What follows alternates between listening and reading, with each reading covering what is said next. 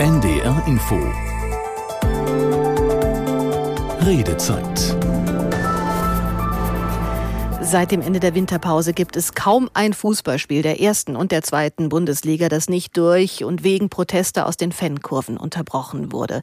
Tennisbälle, Flummis, Bonbons, Schokomünzen, Fahrradschlösser am Tor, Menschen im Fadenkreuz auf Plakaten. Wenn Sie bei uns bleiben hier heute Abend in der Redezeit, dann werden Fußballfans erklären, warum sie das alles gerade machen, was sie gegen den Einstieg eines Investors in die deutsche Fußballliga haben und wie weit sie in ihrem Protest vielleicht noch gehen wollen kommt jetzt am Wochenende vielleicht auch der erste richtige Spielabbruch. Wir sprechen aber auch mit denen, die es betrifft. Die Geschäftsführer von Hannover 96 und Wolfsburg sind bei uns im Interview. Martin Kind und Michael Meske. Warum ist die Mehrheit der deutschen Profiklubs für frisches Geld, für einen Investoreneinstieg? Haben die keine Angst, was aus der Hand zu geben? Und wenn die Fanproteste andauern, knicken die Vereine vielleicht doch ein? Und vor allem frage ich Sie, wem gehört der Fußball? Den Verein, der Fankurve, den Zuschauern am Fernseher oder den Spielern?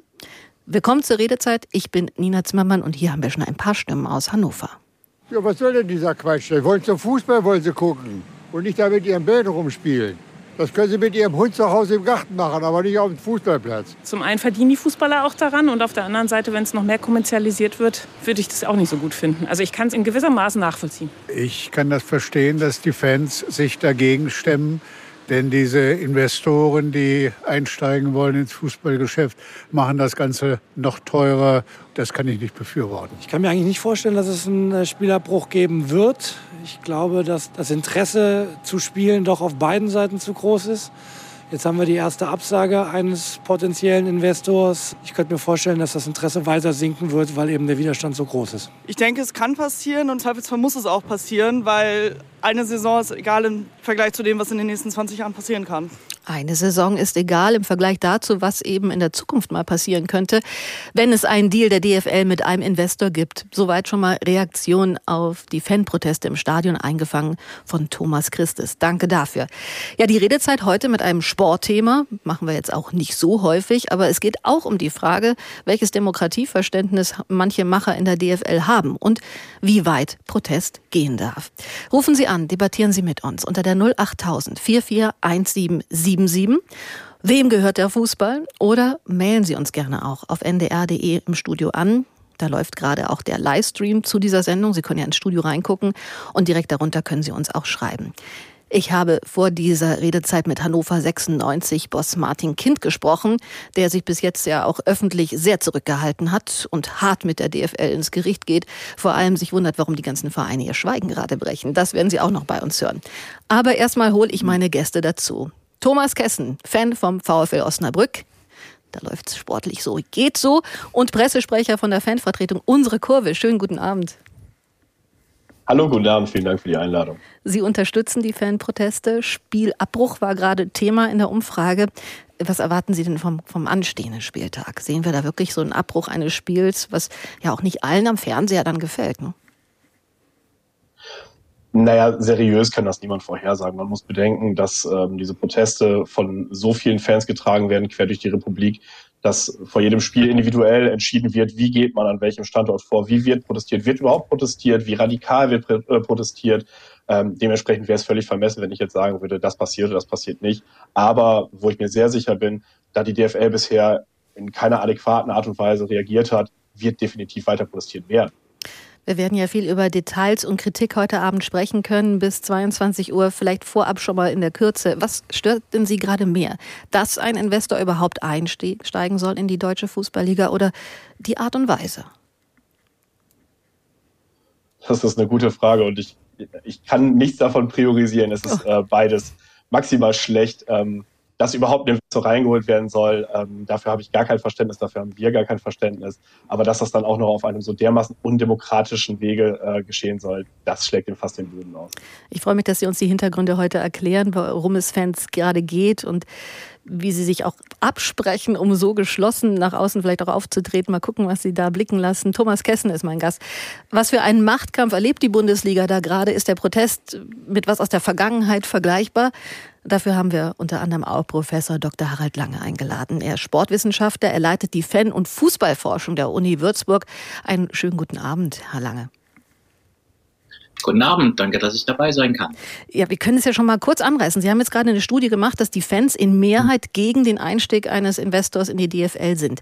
Äh, aber wir fragen ja, wem gehört der Fußball? Da ist ja auch die Frage, was ist denn für Sie in dem Fall auch ein Fan, der Ultra in der Kurve oder auch ich vom Fernseher?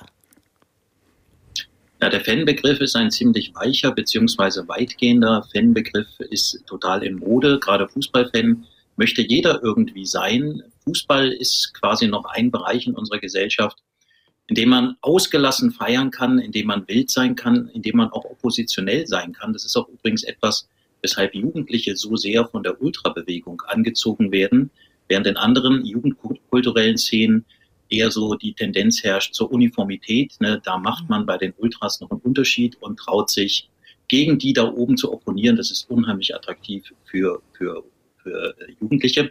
Aber auch für alle anderen hat das Fußballthema eine enorme Relevanz. Ähm, der Fußball ist in der Mitte der Gesellschaft angekommen und es ist einfach schick, sich hier oder da wenigstens als Event- oder Teilzeit-Fan fühlen zu können. Deshalb gibt es da ein ganz weites Spektrum. Und mich in meiner Forschung interessieren vor allem diejenigen, die als gebunden oder sehr gebunden gelten. Das heißt diejenigen, die das mit Leidenschaft leben, mit Herzblut leben, die quasi sieben Tage die Woche, 24 Stunden am Tag Fan sind, denen das Thema wichtig ist. Und da mache ich seit vielen Jahren die Beobachtung, dass diese Fans, die gebundenen Fans, nicht nur eine Leidenschaft für den Fußball und für ihren Club an sich entwickeln, sondern auch eine Leidenschaft für den dahinterstehenden Wertekanon, also den sportbezogenen Wertekanon, wo dann solche Dinge wie Solidarität, Fair Play und so weiter mhm. eine ganz, ganz wichtige Rolle spielen, sodass man durchaus auch mit Blick auf diese Proteste, auch wenn sie einem nicht gefallen mögen, attestieren kann, dass Fans, Fankulturen zuweilen die Anwälte sportbezogener Wertvorstellungen sind. Und genau diese Wertvorstellungen, die stehen ja manchmal in Frage, wenn der Fußball verkauft wird, wenn der Fußball zum Gegenstand von Kommerz gemacht wird, wenn Investoren da reindrängen in den Fußballmarkt und quasi weniger an sportbezogenen Werten interessiert sind, sondern vor allem an einem Return of Invest. Und das, das vielleicht zeigt uns auch, warum die Proteste gerade so intensiv mitgeführt werden, wenn es eben um eine tiefe Wertevorstellung auch geht. Vielen Dank erstmal, Harald Lange ist bereit für Ihre Fragen, für Ihre Meinung unter der 08000 441777. Wir sprechen über Fanproteste und DFL-Investorenpläne und fragen, wem gehört der Fußball? Vielleicht sind Sie auch genervt und wollen einfach Ihre Ruhe haben, wenn Sie ein Spiel gucken. 08000 441777. Und mir gegenüber ist mein Kollege aus der NDR Sportredaktion Redaktion. Der Reporter Michael Maske ist mich bei uns. Schön, dass du bei uns bist. Hallo Nina, ich freue mich. Was überrascht denn dich an den Protesten gerade mehr? Die Geschlossenheit oder die Kreativität? Also Fahrradschlösser am Tor haben wir ja auch gesehen. Ja, also durchaus beides. Ich bin ja regelmäßig im Stadion auch und äh, wenn man die Geschlossenheit vielleicht im ersten Moment sieht, äh, die ist ja auf jeden Fall da. Gerade die Aktion, wenn Tennisbälle geworfen werden, dann kommen die Sprechchöre natürlich auch, die sind sehr laut, die gehen von Kurve zu Kurve. Mhm. Also ähm, da könnte man schon denken, oder es ist eine gewisse Geschlossenheit, klar muss man das auch mal hinterfragen, wer, ähm, also ist es wirklich eine Mehrheit, das ist ja auch so eine Frage, die sich immer alle stellen, wollen das wirklich alle, auch die, die im Stadion sind, oder sind es am, ähm, am Ende nur die lautesten? Und äh, Kreativität, äh, klar, da habe ich natürlich auch schon einiges mitbekommen. Wir haben das ja alle gesehen in Berlin mit den Wurfschleudern zum Beispiel, ähm, um überhaupt erstmal über diese Tatanbahn ja. zu kommen. Das ist schon, äh, da hatte ich schon ein Lächeln auf den Lippen und mit den Fahrradschlössern, du hast das gerade angesprochen, ähm, das ist kreativ, also überhaupt keine Frage. Äh, nur da muss man sich natürlich wirklich mal die Frage stellen, wie sind die da hingekommen? Und es gibt natürlich Bilder auch, die das zeigen, wie die da hingekommen sind. Äh, sind natürlich Fans auf dem Platz gewesen. Ähm, äh, sind Fans auf dem Platz gelassen worden, muss man ja tatsächlich sagen. Äh, und das ist ehrlich gesagt äh, mir unverständlich, wie, wie sowas passieren kann, weil es gibt Sicherheitsdienst überall. Ähm, wir, sage ich mal, als Medienschaffende, wir müssen ja schon aufpassen, in welche Zonen wir wirklich dürfen, bevor wir dann nicht gleich aus dem Stadion geschmissen werden. Und da wird in der Halbzeitpause kommen da ein paar Fans auf den Platz und bringen da Fahrradschlösser an. Das ist schon, also mehr als ein Schritt zu weit, würde ich mal sagen. Das fragen sich ja, glaube ich, viele. Ne? Woher kommt auch der gute Kontakt zu den Securities? Man ahnt ja ein bisschen Herr Kessen als Fanvertreter, äh, nicht ihnen irgendwas äh, zuschustern zu wollen. Wie viel Macht, wie viel Connection haben Fans aus den Kurven untereinander in das Stadion hinein? Ich glaube, erstmal ist es wichtig, ähm, so ein bisschen mit Mythen und, und Verschwörungstheorien aufzuräumen. Es ist jetzt nicht so, dass bei jedem Tennisball, bei jedem Fahrradschloss oder bei jedem Bengalo immer gemeinsame Sachen mit dem Sicherheitsdienst gemacht wird. Oder ich kann mich noch an frühere Punkte erinnern, wenn äh, es hieß, dass Bengalos in Körperöffnungen in die Stadien geschmuggelt werden und so. Das ist alles nicht der Fall, das muss man mal klipp und klar sagen. Weil es legal ähm, geht. Naja, also sagen wir mal so, ich glaube, jeder regelmäßige Stadion, regelmäßige Stadiongängerin hat schon mal den Moment gehabt, wo man im Stadion oder wenn man später wieder zu Hause war, irgendwie in den Taschen gekramt hat und plötzlich dachte, oh Mist, jetzt habe ich hier ein Taschenmesser dabei oder was auch immer. Also halt verbotene Gegenstände, mhm. ähm, die man unwissend mitgenommen hat. Was im Umkehrschluss zeigt, wir sind da in einem Fußballstadion und nicht in einem Hochsicherheitsgefängnis. Und das ist auch gut so. Natürlich wird abgetastet und natürlich wird vernünftig kontrolliert, aber nicht ja eben wie zum Beispiel in der JVA, ähm, weil es eben auch keine JVA ist. Ähm, dementsprechend das, was da mitgenommen wird, ist jetzt nicht so gefährlich, mhm. dass man da von sonstiger Bedrohungslage ausgehen könnte. Naja, und wie viel Macht die Fans untereinander haben, was Deutschland im Gegensatz zu vielen anderen Nationen in Europa unterscheidet im Fanspektrum, ist ein, ein großes Netzwerk, eine große Geschlossenheit. Also ich spreche hier zum Beispiel für unsere Kurve. Wir haben 24 Mitglieder von der ersten bis zur vierten Liga, ähm, teilweise auch Derby-Gegner untereinander, mhm. ähm, sind uns aber dann trotzdem einig, dass wir für die gemeinsame Sache uns zusammensetzen. Und das gibt es sowohl bei Fan-Dachverbänden, das gibt es bei Ultragruppen ähm, und bei themenbezogenen Netzwerken auch noch. Insofern sind die Netzwerke da. Es ist nicht so, dass man nicht weiß, wer da gegenübersteht. Irgendwo ist immer mal ein Kontakt oder eine Handynummer oder so. Und dann kann man sich natürlich auch absprechen. Und dann sind so Themen wie jetzt gerade, die einfach sehr viele Fans und Mitglieder, da würde ich nämlich dieser These der, der ähm, radikalen Minderheit dann doch vehement widersprechen aufgrund der aktuellen Umfragen. Ähm, hm. Diese, diese, ähm, ja, diese radikale Minderheit, die gibt es so nicht, äh, da einfach die, der Austausch sehr groß ist, viele Menschen ähm, interessiert daran sind, äh, dieses Thema ja zu begleiten, kritisch zu begleiten und dementsprechend auch aus vielen Fankurven von vielen Vereinen die, die Unterstützung, der Rückhalt kommt und die Bereitschaft zur Zusammenarbeit gegeben ist. Man kann ja heute Abend auch darüber reden, wie lang dieser Rückhalt noch andauert, wenn immer mehr Spiele unterbrochen werden, immer länger zwei Stunden plus dauern und man irgendwann denkt, so jetzt langt's auch mal, ich gehe Abendessen. Aber auch Nichtsdestotrotz auch die Frage, wie man diese Plakattransparente mit den großen Holzbalken irgendwie zwei Meter hoch äh, an den, an den Pförtnern und an den Security vorbei bekommt. Insofern wissen wir bei dem Hannover-Hamburg-Spiel, da, da gibt es einfach auch enge Verbindungen. Da sind sich die Fans auch im Grunde auch ganz grün gewesen über lange Zeit. Vielleicht spielt das dann auch mit rein. Ähm, Michael, für alle ist ja gar nicht klar, worum es in diesem Streit geht, weil wir haben auch viele, die vielleicht nicht so sportinteressiert sind und trotzdem jetzt mal reinhören. Lass uns mal gemeinsam bitte eine Basis mit den Eckdaten schaffen. Die DFL, die deutschen 36 äh, Profiklubs, die wir haben in den ersten beiden Ligen, suchen einen strategischen Partner, heißt es. Einer, der jede Menge Geld mitbringt. Um wie viel Geld geht es und was würde die DFL dafür abgeben? Ja, das ist tatsächlich äh, auf den ersten Blick, äh, nicht nur auf den ersten Blick, eine wirklich eine Menge Geld. Eine Milliarde Euro äh, sind da im Gespräch, rund eine Milliarde Euro soll so ein Investor mitbringen. Dafür äh, soll er dann wiederum acht Prozent der ähm, Beteiligung an TV- und Marketingrechten bekommen und das alles für 20 Jahre. Ähm, so, das sind so mal die ganz, ganz groben äh, Eckdaten. Ähm, die DFL hat ja auch äh, relativ transparent äh, gemacht, was sie mit diesem Geld anfangen will. Sie will halt in die Digitalisierung ähm, Geld stecken, in die Internationalisierung. Das ist ein ganz wichtiger Punkt. Ähm, äh, da geht es eben darum, auch vielleicht Mannschaften in, nach Asien ähm, reisen zu lassen, Reisen zu bezahlen. Die Premier League zum Beispiel, die hat in den USA eine Liga im Sommer, wo halt die, die großen Clubs kommen und spielen. Um solche Sachen geht es. Es geht um ähm, besondere TV-Inhalte auch, das heißt äh, Bilder aus der Kabine zum Beispiel, wie es eben auch schon in anderen Ländern äh, passiert, äh, wie zum Beispiel in Spanien. Da mhm. gab es auch eine relativ skurrile Situation bei Atletico Bilbao, wurden dann halt Spieler gezeigt, die ihr Vater unser gebetet haben in der Kabine in der Halbzeitpause. Weiß ich nicht, kommt vielleicht auch nicht bei jedem Verein so richtig gut an.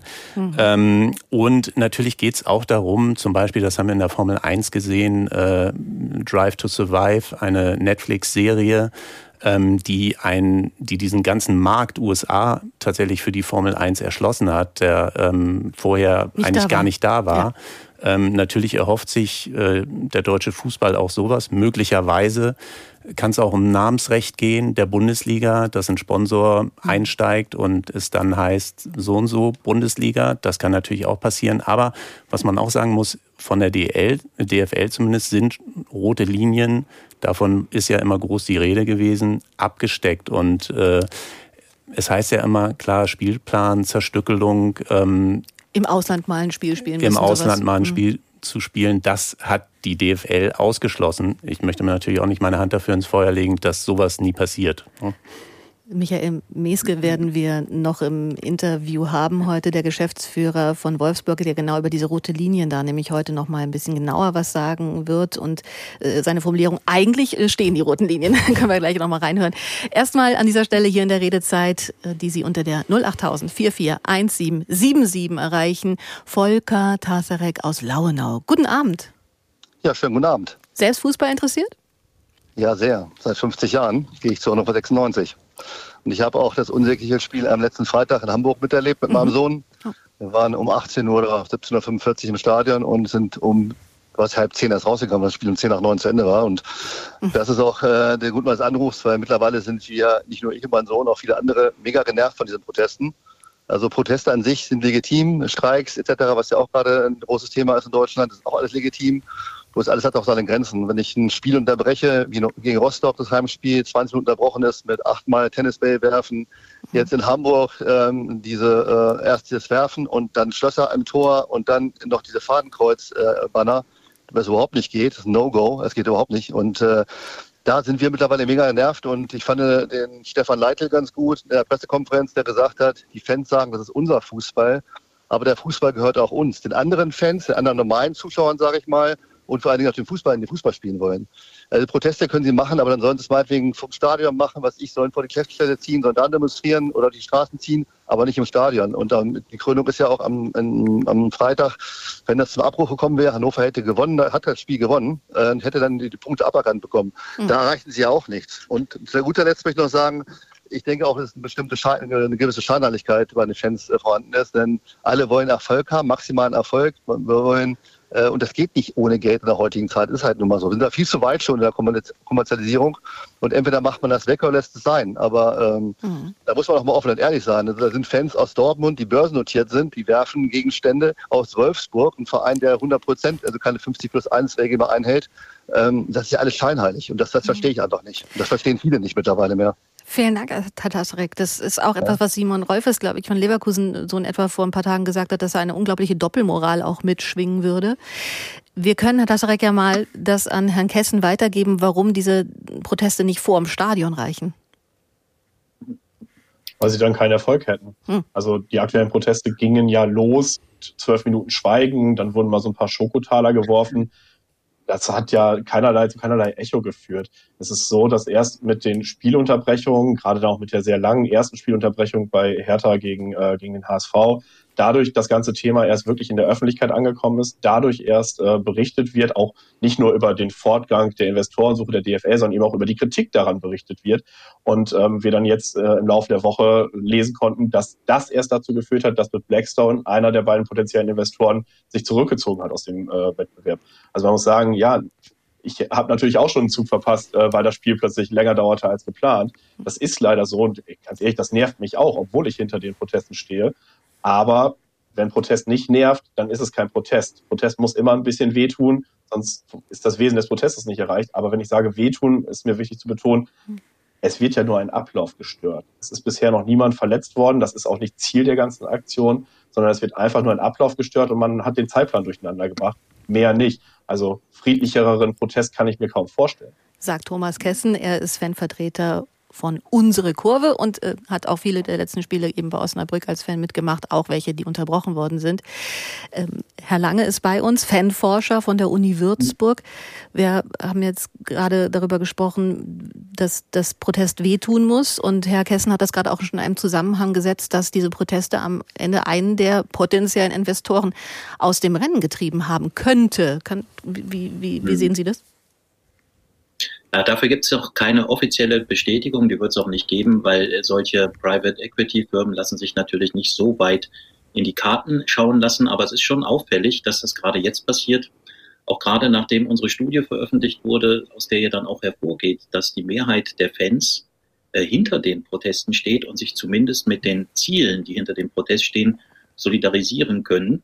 Das heißt, es ist eine wirklich heiße Gemengelage da gerade im Gange. Das Produkt Bundesliga Fußball bekommt eine Färbung, die sehr ambivalent ist. Auf der einen Seite wird das Produkt ja auch gerade wegen der Fankultur in Deutschland international so gut vermarktet und verkauft und auch so angeboten. Mhm. Wir haben eine ausgesprochen lebendige, äh, auf, ausgesprochen kreative, ausgesprochen kritische Fankultur und die ist ganz, ganz wesentlich für den Verkauf der Bundesliga, wird diese Fankultur auch mit eingespannt und in die, in die Pflicht genommen.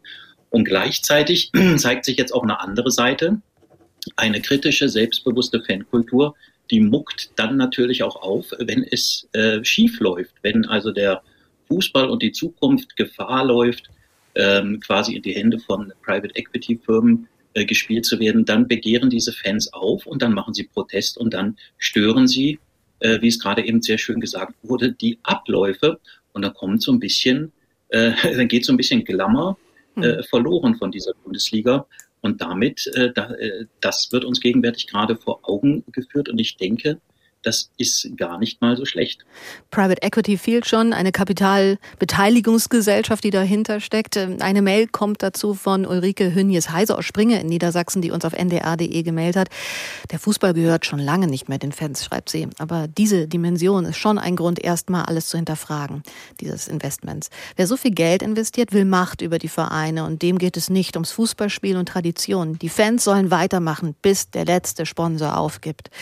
Michael, wir können ja vor den Nachrichten das einmal noch mal ein bisschen skizzieren. Es gibt jetzt eben noch einen Investor, der übrig ist. Der, die anderen sind aus dem Rennen ausgestiegen. Es ist CVC, CVC. Wer sind die? Ja, CVC ist auch eine Private Equity ähm, Firma aus Luxemburg, kommt die und ähm, weiß nicht, ob die vielleicht auch ein bisschen favorisiert wurde von der DFL äh, bereits, äh, denn die hat Erfahrung in dem Bereich. Also sie sind in Frankreich auch in der Fußballliga schon beteiligt, sind in Spanien auch beteiligt, waren auch an der ähm, Formel 1 äh, beteiligt und äh, Tipico ist ja ein Sponsor auch der DFL, ist auch an dieser Firma mit ähm, beteiligt. Also die stecken da auch sozusagen mit drin. Ähm, was wir jetzt natürlich nur haben, wir haben nur noch einen ähm, äh, Bieter sozusagen. Also es wird kein richtiges Bieterverfahren sozusagen mehr geben. Ähm, insofern ja, dürfte es spannend sein jetzt. Äh, aber was zumindest so rausdringt, äh, sollen die schon recht weit sein, recht weit sein und äh, wollen auch möglichst einen schnellen Abschluss natürlich, weil, das muss man vielleicht auch nochmal dazu sagen, die TV-Rechte, äh, die Auktion um die TV-Rechte beginnt halt im April. Und äh, bis dahin möchte die DFL das Thema natürlich auch gerne vom Tisch haben. Herr Kessen, was ist denn so schlimm, dass die Profiklubs sich bemühen, frisches Geld in die Liga zu bekommen? Mit so einem strategischen Partner, der, und das heißt es ja immer, am Ende sich eben um Social-Auftritte kümmert, ähm, die digitale Vermarktung im Blick hat, was vielleicht die Vereine selbst noch gar nicht so professionalisiert können. Also gerade bei CVC oder CVC, wie auch immer sie jetzt heißen, mhm. ähm, es wurde ja gerade schon gesagt, die sind unter anderem in Frankreich an der äh, Liga beteiligt. In Frankreich ist es so, dass da mittlerweile die Staatsanwaltschaft ermittelt aufgrund äh, der Art und Weise, wie sie überhaupt diesen Vertrag bekommen haben. Da steht, äh, stehen sie im Verdacht, Spielgelder gezahlt zu haben und dergleichen.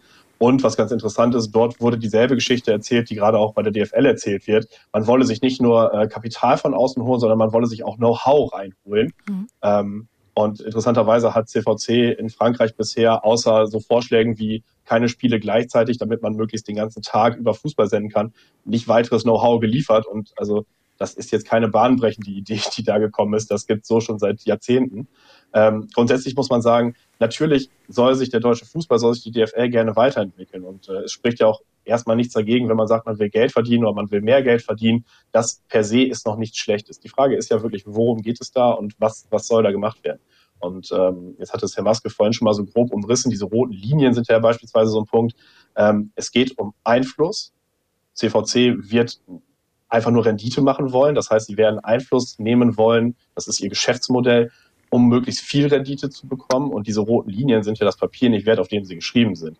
Also wenn dann da steht, ähm, dass ähm, der Deal selber keine Auswirkung darauf hat, ähm, wie viele Spiele gespielt werden oder wo die Spiele gespielt werden, dann ist das so faktisch erstmal richtig. Aber wer sich den Antrag, der im Dezember zur Abstimmung gestellt wurde, durchliest, der kann dort sehr klar sehen, es geht äh, letzten Endes alles liegt an der DFL. Sprich, wenn es eine Mehrheit innerhalb der 36 Vereine gibt in den nächsten Jahren, die sagen, ach, wir wollen jeden Spieltag ein Spiel in Riyadh stattfinden lassen, dann ist diese rote Linie plötzlich in äh, Luft aufgegangen und dann spielen wir in Riyadh plötzlich äh, einmal pro, pro Spieltag. Also das wird von der DFL natürlich gerne vermarktet als, das ist so ein Bollwerk gegen Einfluss des Investors. Faktisch ist es aber Quatsch, denn es ist sehr leicht zu umgehen oder zu verändern. Und gerade wenn es um Einfluss geht, naja, dann ist es halt so, CVC wird ja nicht Einfluss nehmen, indem, dass sie sagen, wir wollen hier mal ähm, wir wollen hier mal äh, äh, drüber reden, sondern es wird so sein, dass sie in der Schnittchenpause während der Gespräche reden. Und die Frage, die wir noch gar nicht besprochen haben, ist ja auch, wo äh, CVC oder CVC das Geld her hat. Da äh, stehen ja auch äh, saudische Staatsfonds im Hintergrund auch das ein Grund der Kritik, die sich gerade da breit macht. Wir sprechen heute über Fanproteste in deutschen Fußballstadien. Wir sprechen heute über die Absichten der DFL, einen Investor an Bord zu holen für einen langen Vertrag, für einige Jahre, für vielleicht sogar bis zu einer Milliarde Euro und fragen, sind die Proteste gerechtfertigt? Das können Sie am besten selbst beantworten unter 08000 441777. Haben Sie Verständnis dafür? Sind Sie vielleicht eher auch genervt mittlerweile und sagen, ja, irgendwie müssen wir zu einer Lösung kommen? 08000 441777. Und ich kann Ihnen sagen, direkt nach den Nachrichten dann auch einer der Männer im Interview, die bis jetzt ganz still waren, Martin Kind, um den sich aber viel dreht, der Hannover 96-Boss. Gleich hier in der Redezeit. NDR Info. Die Nachrichten um 21 Uhr mit Beate Rüsapp. Vertreter aus Politik und Gesellschaft haben die Ankündigung des US-Konzerns Microsoft begrüßt, mehr als drei Milliarden Euro in Deutschland zu investieren. Mit dem Geld will die Firma ihre Rechenzentrumskapazitäten für Anwendungen im Bereich künstlicher Intelligenz massiv ausbauen. Aus der Nachrichtenredaktion Torben Müller. Bundeskanzler Scholz sagte, von den angekündigten Microsoft-Investitionen würden viele weitere KI-Firmen profitieren. NRW-Ministerpräsident Wüst, in dessen Bundesland die Firma den Großteil der Milliarden investieren will, sprach von einem starken Signal für Deutschland und einem großartigen Beitrag zum Strukturwandel im Rheinischen Revier.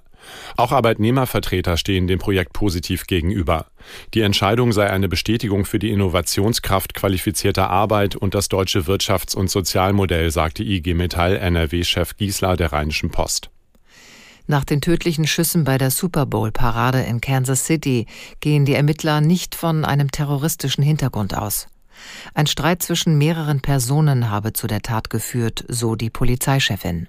Aus Washington Nina Barth. Sie bestätigte auch, dass drei Verdächtige festgenommen wurden. Zwei von ihnen seien Jugendliche, sagte Graves. Mehrere Schusswaffen seien sichergestellt worden. Durch die Schüsse bei der Super Bowl-Parade waren gestern eine 43 Jahre alte Frau getötet und 22 Menschen zum Teil lebensgefährlich verletzt worden. Nach Angaben der Polizeichefin war die Hälfte der Opfer unter 16, das jüngste Opfer acht Jahre alt. Wegen des angeblichen Missbrauchs seiner Marktmacht steht Facebook in Großbritannien vor einer milliardenschweren Sammelklage. Ein Londoner Gericht ließ die Klage im Namen von 45 Millionen britischen Nutzern des Netzwerkes zu. Der Vorwurf, Facebook verdiene mit den Daten der Nutzer Geld, ohne diese angemessen daran zu beteiligen. Im Fall des getöteten Sechsjährigen in Pragsdorf in Mecklenburg-Vorpommern ist der tatverdächtige Jugendliche aus der Untersuchungshaft entlassen worden. Ein Sprecher des Landgerichts Neubrandenburg sagte, es legen keine Haftgründe mehr vor. Mit der Schuldfrage habe die Entscheidung aber nichts zu tun. Der zur Tatzeit 14-Jährige soll das Kind im vergangenen September erstochen haben. Das Motiv des Jugendlichen ist unklar. Am Dienstag hat der Prozess gegen ihn begonnen. Bei einer Verurteilung drohen ihm bis zu zehn Jahre Haft. Das waren die Nachrichten. Das Wetter in Norddeutschland. Dicht bewölkt, nordöstlich der Elbe noch etwas Regen, Höchstwerte 7 bis 13 Grad. In der Nacht wechselnd bis stark bewölkt, hin und wieder einzelne Schauer, Tiefstwerte 11 bis 6 Grad. Morgen zunächst aufgelockert, im Tagesverlauf von Westen her aufkommender Regen bei Höchstwerten von 8 bis 17 Grad. Es wird gleich 21.03 Uhr. NDR Info Redezeit. Mit Nina Zimmermann einen schönen guten Abend. Schön, dass Sie heute bei uns sind. Wir sprechen über die anhaltenden Fanproteste im deutschen Fußballstadien, die sich an Plänen der deutschen Fußballliga entzünden, der 36 Fußballclubs, der Profiklubs. Die überlegen nämlich, ob sie einen strategischen, finanzstarken Partner für die nächsten Jahre an Bord holen. Da geht es dann um die Vermarktung der Medienrechte, aber auch um Einflussnahme. Da haben wir schon ein bisschen Hintergrundarbeit eben geleistet, um das vielleicht auch fürs kommende Spielwochenende ein bisschen besser zu verstehen. Und mit dem Blick auf die Proteste, diese festgefahrene Situation mit den Clubs, fragen wir heute Abend, wem gehört der Fußball? Rufen Sie gerne an, debattieren Sie mit unter der 08000 44 1777. Wem gehört der Fußball? Oder gucken Sie online zu. Auf ndr.de läuft ein Videostream. Da können Sie ein bisschen ins Studio reingucken und vor allem unsere Gäste auch näher sich ansehen. Und die Gäste, mit denen unterhalten wir uns schon die letzte halbe Stunde. Professor Dr. Harald Lange, Fanforscher an der Uni Würzburg, ist heute mit dabei. Thomas Kessen, selbst Fan vom VfL Osnabrück und heute hier als Pressesprecher von Unsere Kurve einer der Fanvertretungen in Deutschland und mir gegenüber Michael Maske, der Sportreporter hier beim Norddeutschen Rundfunk. Versprochen habe ich Ihnen auch Interviews äh, mit Michael Meske, der Geschäftsführer vom VfL Wolfsburg und Geschäftsführer Hannover 96 Martin Kind.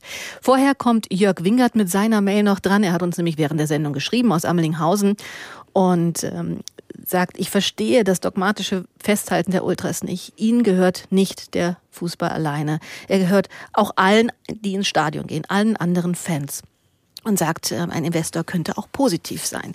Vielen Dank erstmal für diese Mail, die ist ein bisschen länger, die muss ich mir im Nachhinein nochmal durchlesen. Und wir haben noch grundsätzlich etwas vielleicht, was wir noch klären könnten, weil es ja viel um Investment gegen, wie es der deutschen Liga geht, vielleicht auch im Verhältnis zu anderen europäischen Clubs, weil das ist ja das Argument der DFL, man könne sonst nicht mithalten. Wir brauchen neues Geld. Äh, England spielt in ganz anderen finanziellen Sphären, nicht einholbar vermutlich. Private Equity gehört da bei den Clubs auch schon lange zum Alltag, zum Alltagsgeschäft. Aber zumindest möchte die DFL gerne mal den Anschluss, ich sag mal, an Frankreich nochmal halten. Michael Maskers äh, in der Sportreaktion. Wo steht die deutsche Liga eigentlich im europäischen Vergleich, wenn man mal auf das, das Pinke Pinke guckt? Ja, du hast es ja schon gesagt. Also England ist äh, quasi unerreichbar äh, sozusagen. Wenn man jetzt mal so auf das Sportliche guckt, ich glaube, es ist jetzt seit 2020, dass auch kein Verein äh, mehr im Halbfinale der Champions League zum Beispiel war. Also das ist so der sportliche Blick, der ja auch einiges sagt. Ähm, klar, wir haben jetzt äh, Stars wie Harry Kane natürlich bei Bayern München. Auf der anderen Seite sind natürlich Spieler wie Haaland zum Beispiel hier einfach nicht mehr zu halten äh, und in Zukunft mit Sicherheit auch nicht. Ja, vielleicht so als Vergleich, ähm, die Premier League, die hat ja jetzt einen neuen TV-Deal auch abgeschlossen, ähm, der garantiert fast zwei Milliarden Euro ab 2025 im Jahr. Die deutsche Fußballliga liegt dabei 1,1 Milliarden im Moment. Und wie ich ja eben schon gesagt hatte, es wird jetzt ein neuer Vertrag ausgehandelt. Und im Moment ist eigentlich die Tendenz sogar eher, dass äh, die Zahlen da runtergehen werden, anstatt hoch. Und viel krasser ist es halt noch bei den Medienerlösen. Mhm. Äh, da liegt England tatsächlich äh, jetzt in der Zukunft bei 2,3 Milliarden und die Bundesliga bei 170 Millionen. Also das ist natürlich schon ein ganz, ganz eklatanter Unterschied und du hast es selber gesagt, also England wird sich auch von der DFL nicht als Ziel gesetzt jetzt. Also da geht es dann wirklich darum, an anderen Nationen äh, Anschluss zu behalten. Das ist Spanien zum Beispiel oder auch eben die Distanz äh, zu den Verfolgern wie Portugal äh, zu halten. Aber Herr Kessen, Thomas Kessen, Pressesprecher von unserer Kurve, ist das kein Argument für Sie, dass die DFL nur so mithalten kann auf dem internationalen Markt? Nein, das ist in der Tat kein Argument für mich. Ähm, also man muss zweierlei Sachen bemerken. Zum einen, ja, ein Erik Haaland ist dann ähm, bei Borussia Dortmund nicht zu halten gewesen, ist nach England abgewandert, hat er dann komplett die Liga kurz und klein geschossen äh, und überragt bei Chelsea, soweit ich es verfolgt habe. Aber das sind ja die einzelnen Ausnahmen, die dann tatsächlich so herausragen. Letzten Endes haben auch die englischen Profivereine nur elf Plätze in der Start, elf, wie es halt heißt. Ähm, das heißt, wenn ich der zwölf beste Spieler bin, sitze ich trotzdem nur auf der Bank. Vielleicht für viel, viel mehr Geld, das mag sein, aber ich sitze auf der Bank. Da muss man bedenken, Profispieler gerade auf dem Niveau wollen spielen, wollen sich vielleicht auch für ihre Nationalmannschaften anbieten etc. Und da ist es auf jeden Fall schlecht, auf der Bank zu sitzen. Aber Herr Kessen, die Breite des genau, Kaders, die ist doch wichtig, dass man da noch was hat auf der. Also äh, das wäre jetzt den Bayern auch zu Pass gekommen in der Champions League, wenn da noch ein bisschen was Spannenderes auf der Bank gesessen wäre. Mehr Einkäufe, mehr Geld. Das, das mag vielleicht so sein, aber auch die, die dann bei mhm. Bayern auf der Bank sitzen, sitzen erstmal auf der Bank und das wurmt einen Profisportler immer. Und dann ist immer die Überlegung, setze ich mich äh, irgendwo im englischen Tabellenmittelfeld auf die Bank oder gehe ich dann für ein bisschen weniger Geld in Deutschland zu Eintracht Frankfurt, SC Freiburg, was auch immer, habe da meinen Stammplatz sicher und spiele aber auch international, spiele auch Champions League, Europa League etc. Ähm, also ganz so einfach ist es da, glaube ich, nicht. Darüber hinaus muss man sagen, ähm, es wurde jetzt gerade schön aufgemacht, die, die Premier League ist uneinholbar, was die ähm, Erlöse angeht. Man muss mhm. da vielleicht ein bisschen so nach Frankreich gucken, nach Portugal gucken. Aber wenn wir das so betrachten, dann reden wir ja wirklich einfach nur über eine Geldtabelle, wenn man so will. Das ist mit Blick auf die DFL, äh, Entschuldigung, auf die, auf die Premier League, ähm, ist das noch relativ naheliegend zu sagen, die sind uneinholbar. Das, das ist nicht mehr möglich. Ähm, was man sagen muss, ist aber, müssen wir da als deutscher Fußball mitspielen? Denn das ist ja einer der Hauptkritikpunkte auch der, der organisierten Fans aktuell, beziehungsweise war es auch schon vor der Abstimmung im letzten Jahr. Müssen wir da mitspielen? Müssen wir einfach nur nach mehr Geld streben? Oder können wir uns nicht besinnen auf die Einzigartigkeit des deutschen Fußballs, die mitgliederbasierten Vereine, die äh, starke Identität, die sie stiften und den, den Rückhalt, die vollen Stadien, all das, was vorhin ja auch teilweise schon in Statements angeklungen ist. Und nehmen das zum Anlass, um den, die Einzigartigkeit des deutschen Fußballs als Ausgangspunkt zu nehmen, ihn weiterzuentwickeln. All das sehen wir bei der DFL gar nicht. Es gibt bei der DFL keinerlei Vision, keine Idee. Es, es ist nichts erkennbar, außer wir wollen mehr Geld da müssen sagen wir ganz klar, das, das ist zu wenig, das ist zu matt, das ist zu mau und das kann auch nicht der Weisheit letzter Schuss sein. Michael Kuhn hat uns äh, angemeldet aus Salzgitter, der, ähm, glaube ich, da ganz äh, ähnlich wie Sie denkt, Herr Kessen, warum braucht dieses System immer mehr Geld? Wird Hannover 96 zum Beispiel dann mit dem äh, angeworbenen Kapital national sowie international konkurrenzfähig? Kann der FC Bayern dann mit Paris und Manchester mithalten? Stellt er einfach mal so als Frage in diese Runde mit. Vielen Dank, Sie können während der Sendung Sendung immer gerne weitermailen und äh, dann können wir auch, wenn Sie nicht anrufen möchten, das gerne vorlesen. Anrufen geht aber auch 08000 441777. Ähm, Joachim Bertram aus Kiel, der schreibt uns äh, Folgendes in Richtung Ultras in Richtung Fankurven, in Richtung protestierende Fans. Wenn man etwas ablehnt, ist es immer sinnvoll und zielführend, selber Vorschläge zu machen, die auch die Interessen der Gegenseite beachten. Wenn höhere Einnahmen gewünscht sind, wie wäre es dann mit einer Erhöhung der Ticketspreise um 10 Prozent? Da müsste auch in der unteren Preisklasse das doch machbar sein. Meist 1,50 Euro bis 5 Euro.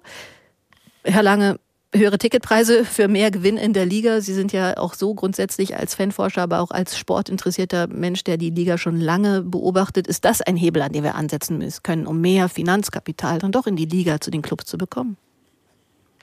Damit sind wir wieder beim gleichen Punkt, den Herr Kessen eben auch schon sehr eindrücklich angesprochen hat. Bei der Frage, wie viel Geld braucht denn eigentlich dieser Fußball, um uns zu interessieren, um spannend zu sein, um eben auch ein sportives Highlight in unserem Leben sein zu können. Und ob das mehr Geld äh, den Fußball besser macht, das kann man getrost auch in Frage stellen, beziehungsweise genau darüber müssten wir debattieren. Dazu braucht es eine Debatte. Das ist ja auch der Titel, äh, den wir heute in der Sendung mehrfach gehört haben. Welchen Fußball wollen wir? Worum geht es? Und wie müssen diejenigen, die Verantwortung tragen für die Weiterentwicklung des Fußballs, in welche Richtung sollen die schauen? Welche Visionen und welche Ideen entwickeln die? Und wenn man dann hört, ja, wir wollen mit der Premier League mithalten oder mit wem auch immer, und es geht letztlich nur um Finanzen und nur um Geld, dann würde ich sagen, dann bleibt der Sport insgesamt und der Fußball im Besonderen weit, weit hinter den Möglichkeiten zurück, die er eigentlich in und für unsere Gesellschaft haben kann. Denn diese Möglichkeiten, die liegen jenseits des Geldes, die liegen eben genau in so einer erzieherischen Funktion, in einer gesellschaftlichen, in einer sozialen und vielleicht sogar in einer politischen Funktion, was der Fußball für unsere Gesellschaft leisten kann. Und das ist ungleich wertvoller als nur die, die Debatte um das Geld. Und dieses Geld äh, kommt ja dann auch nur ganz wenigen Leuten zugute. Dass die da natürlich ein Interesse dran haben, dass immer mehr Geld ins System fließt, liegt ja auf der Hand, ist völlig klar. Und möglicherweise haben sie auch aus gleichen Gründen ein Interesse daran, diese Debatte, welchen Fußball wollen wir, wie sieht die Zukunft aus, mit Visionen und so weiter, diese Be Debatte hm. nicht zu führen. Aber und das würde ich gern, gern kritisieren. Ähm, die Frage, die sich mir gerade noch aufdrängte, ist, ob wir da mit der DFL und der Geschäftsführung die richtigen Leute haben, um diese gesellschaftliche Debatte zu führen. Aber äh, Michael Maske ist bei uns in der Sportreporter.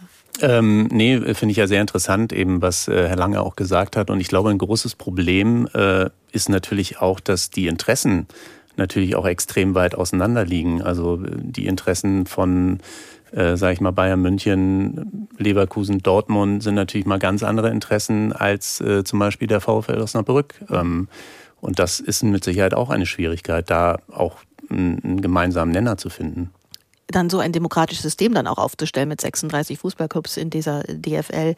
Wir kommen zu dem Interview mit Martin Kind, das ich Ihnen versprochen hatte. Martin Kind spielt als Chef von Hannover 96 in dieser ganzen Gemengelage ja eine durchaus gesonderte Rolle, wird zumindest kolportiert. Er selbst äh, sagt dazu wenig. Denn als im Dezember die Profiklubs über diesen Investoreneinstieg verhandelt haben, ging das mit der knappsten Zweidrittelmehrheit durch, die es gibt, nämlich genauso viel, wie man brauchte. Und es gab so sagt man, eine Weisung, ganz klar, der Stammverein von Hannover 96 hat die Weisung an den Geschäftsführer Martin Kind gegeben, du stimmst gegen den Einstieg eines Investors. Jetzt weiß man nicht. Es war eine geheime Abstimmung, aber in der Tat äh, ist davon in weiten Teilen ausgegangen worden, dass Martin Kind dafür gestimmt hätte und zwar entgegen der Vereinsinteressen. Für viele ist das schon eine rote Grenze in, in der Fanwelt. Eine andere rote Grenze wurde dann aber erreicht, als neulich bei einer Partie im Gästeblock Hannover 96 war dabei, ähm, Martin Kind im Fadenkreuz gezeigt wurde. Ein Thema, das in der Redezeit jetzt auch noch mal einen Aufschlag findet. Was halten Sie denn von solchen Protesten? seinem Konterfei in einem Fadenkreuz. Ein nicht zulässiger Protest in meinen Augen, völlig über das Ziel hinausgeschossen und nicht hinnehmbar. Dass er da Strafanzeige erstattet, finde ich gut und richtig. Das ist natürlich too much. Auch wenn die Kritik berechtigt ist, aber irgendwie, da geht es zu weit. Ja, das ist eine Bedrohung. Da wird eine Grenze überschritten. Es ist ja nicht nur, dass es Martin Kind betrifft, sondern auch andere. Das ist nämlich auch eine der Blumen oder Blüten gewesen, die diese Proteste gerade getrieben haben, dass es dieses Plakat gab. Wir sprechen heute über die Fanproteste in der Bundesliga, über die Investorenpläne unter der 08000 441777. Vereinsbosse im Fadenfreud gab es früher auch schon. Am Ende wissen Fans und Ultras ja auch, wie empfindlich die DFL bzw. auch der DFB da reagiert denn sowas ist eine rote Linie. Ähm, Harald Lange als Fanforscher, wie bewusst wird so ein Plakat dann eingesetzt? Ja, die Fans von Hannover hatten ja da auch noch einen Kontext hinter diesen Plakaten, der jetzt in diesen Stimmen aus dem Publikum quasi nicht zu, nicht zu Wort kam. Äh, man hat ja ganz gezielt versucht, mit diesen Plakaten und den dazugehörigen Spruchbannern diesen DFB-UEFA-Stufen-Eskalationsplan in Kraft zu setzen. Sprich, da wird jemand bedroht und ähm, dann hat der Schiedsrichter die Möglichkeit, das Spiel. Nach bestimmten Regularien in bestimmten Stufen dann, dann auch abzusetzen bzw. abzubrechen. Und damit hat man der Fangruppe gespielt. Das war der Gesamtkontext, den man da natürlich fairerweise auch würdigen muss, unabhängig von der Tatsache, dass natürlich ein Foto eines Menschen im Fadenkreuz ein, eine Geschmacklosigkeit ist. Aber dieser Kontext gehört eben dazu. Und an der Stelle zeigt sich eben, wie sich der Protest auch abspielt. Er ist immer haarscharf an Grenzen, an Grenzen, die noch toleriert werden oder eben nicht mehr toleriert werden. Und das äh, kann man natürlich vorab nicht generalstabsmäßig mhm. planen, obwohl nach meiner Beobachtung diese Fanproteste enorm gut orchestriert sind. Und da geht dann auch mal so ein, so eine Maßnahme, sagen wir mal, durch. Da ist eine Grenze überschritten worden, aber die hat dann auch nicht wesentlich dazu beigetragen, dass die Zustimmung und die Sympathie mhm. für die Fanproteste und die dahinterstehenden Werte äh, geschmolzen ist. Der Hintergrund hinter diesen Plakaten mit einem Fadenkreuz und dem Konterfei von Martin Kind hat eine, eine lange Geschichte. Das Verhältnis zwischen dem eingetragenen Verein von Hannover 96 und dem Geschäftsführer der Management GmbH, die die Lizenz zum Spielbetrieb in der zweiten Liga hat. Martin Kind ist ja schon lange angespannt, kein Geheimnis. Wir haben ja auch eben besprochen, wie im Zuge dieser geheimen Abstimmung es vielleicht an der Stimme von ihm gelegen haben möchte, dass diese Mehrheit zustande kam. Ich habe heute Abend mit Herrn Kind gesprochen und ähm, ja, wollte wissen, als es im Dezember zu dieser Abstimmung kam, fühlte er sich an die Weisung des Stammvereins gebunden? Erstmal zu dem Verfahren selber. Äh, die Einladung ist erfolgt, termingerecht und Es war auch in der Einladung schon damals festgeschrieben, dass eine geheime Abstimmung erfolgt. Dagegen hat sich keiner gewehrt, der 36 Gesellschafter. Dann gab es äh, die DFL-Versammlung. Die Abstimmung ist wiederum geheim, ohne dass irgendjemand einen Vorbehalt formuliert hat.